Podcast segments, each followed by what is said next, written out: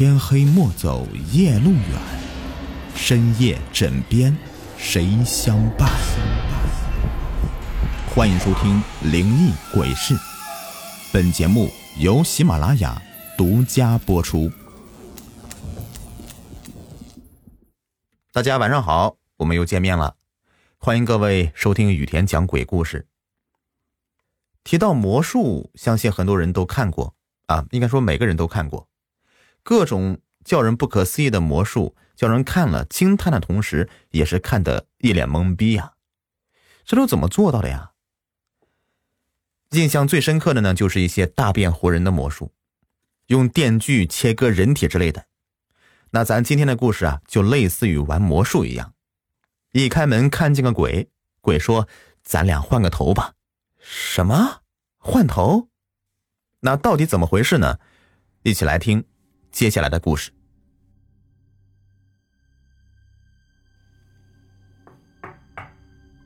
叮咚叮咚，门铃一直响个不停。睡梦中的小李被吵醒了，他揉了揉眼，一看手机，才六点半。小李不耐烦的问道：“谁呀？”一听见小李的声音，门外的人似乎按耐不住了，在外面踱来踱去。脚步声异常凌乱，接着又传来沙沙沙的蹭门声，好似一只动物一味的想要钻进来。谁呀？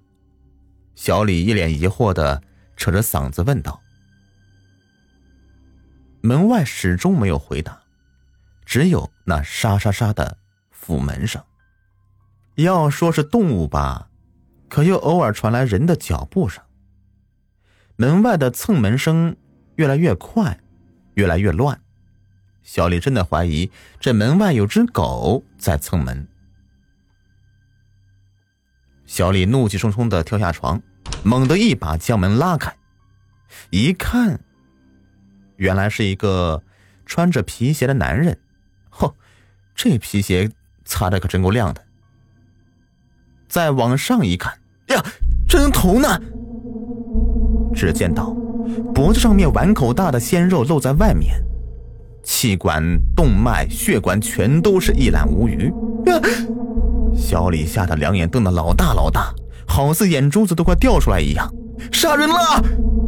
小李惊呼一声：“杀人了！杀人了！有人杀人了！”四肢发颤的小李打算关上房门，扑通，结果。那无头尸一下子倒了下来，半截身子趴在房间里面来了。小李没法关门了。更加可怕的是，那无头尸的双手正好搭在小李的两只脚上，手上冰冷的鲜血抹了他一脚。小李深吸一口气，想让自己镇定，却闻到空气中弥漫着浓浓的血腥味。小李蹲下身子，打算把无头尸推出去。可手刚碰到这尸体的双肩，那无头尸却突然动了起来，伸出血淋淋的双手，一把抓住小李的双手。啊！小李的尖叫声贯穿整栋大厦，他挣脱无头尸的双手，跳到床上。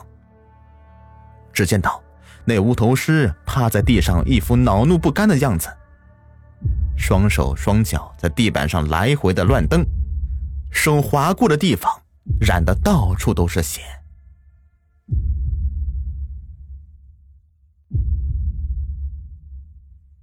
忽然间，无头尸没了动静，犹如永远睡去了一般。此刻，屋子里面安静的可怕。小李只听到自己的心跳声，扑通扑通。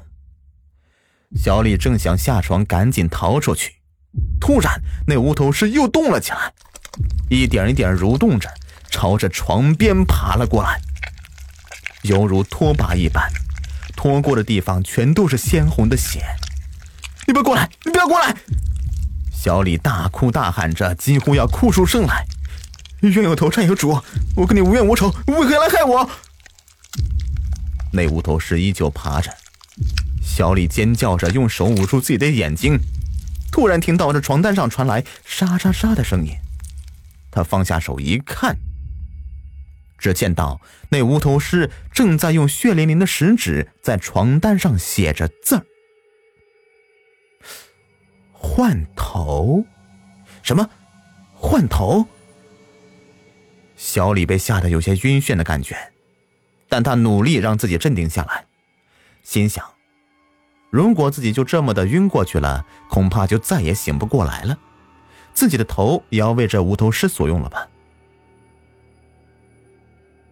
缓过神来的小李就发现，眼前的这个可怕东西不见了，床边什么都没有啊，地板上面也没有半点血迹，自己脚上的血迹也没了。门也是关好的，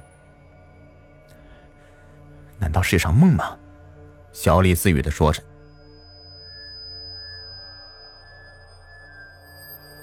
突然之间，有什么东西从天花板上落了下来，砰的一下子把小李死死的压在床上。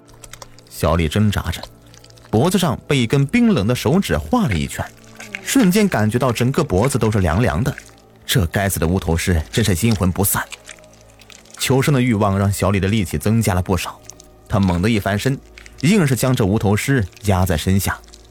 他不要再做任由宰割的羔羊，他要做一头吃人的恶狼。他彻底怒了，双手掐住无头尸的脖子，咆哮道：“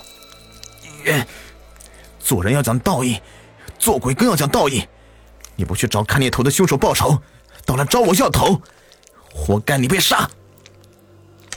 小李死死掐着这无头尸的脖子，似乎要将他的脖子掐断。哦不，他脖子本来就是断的。忽然，无头尸不动弹了。小李骂道：“你，你又来这招，哪儿来的回哪儿去！再敢害人，我一定让你连鬼都做不成！”还真就人不怕鬼，鬼都要退避三舍啊！这无头尸听以后，没有头怎么听呢？算了，是故事，便伸出手去握住小李的一只手，似有服软之意。小李这才起了身，说道：“快去投胎吧，下辈子好好做人。”那无头尸爬下床，走出房门。难道这无头尸真的就这么点能耐吗？还是他有什么更大的阴谋呢？到了八点，小李便下楼上班去了。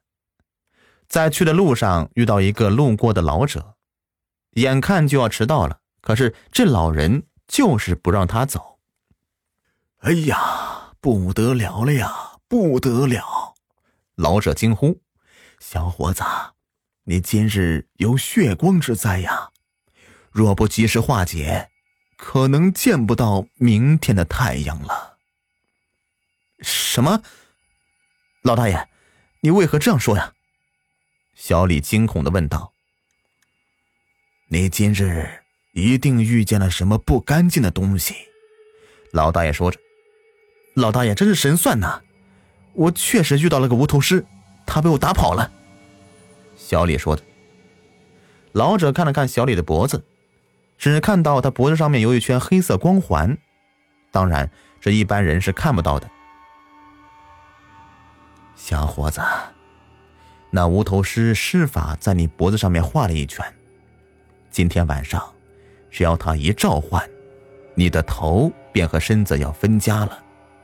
到时候啊，他就可以带着你的头活下去了。啊！小李赶紧用手捂住自己的脖子，生怕自己的头会不翼而飞似的。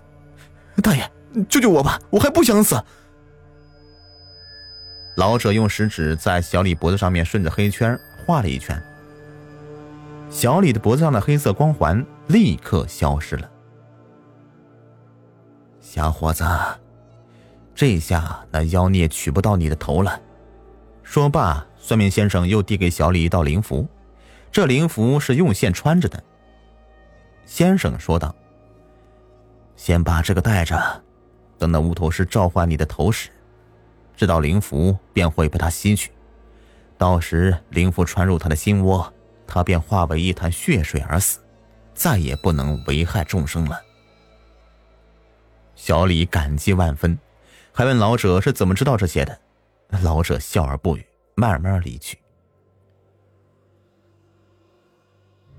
到了晚上，果然，挂在脖子上的灵符有了异动，似乎有一股强大的力量在将它往外吸。灵符挣脱开脖子上的丝线，穿门而出了。这门关得好好的，灵符穿过，竟然没有半点损坏。忽然，门外传来着滋滋哧哧的声音，就好像是在烹炸什么东西似的。随即，从屋外传来阵阵腐烂的恶臭。小李想着，那乌头师欺人太甚，如若是在门外，正好去猛打一顿。可开门一看。只见到门外地上一滩浓浓的血水，正在散发着恶臭。血水中央，还有一道灵符。这无头尸总算是彻底被消灭了，再也不能危害人间了。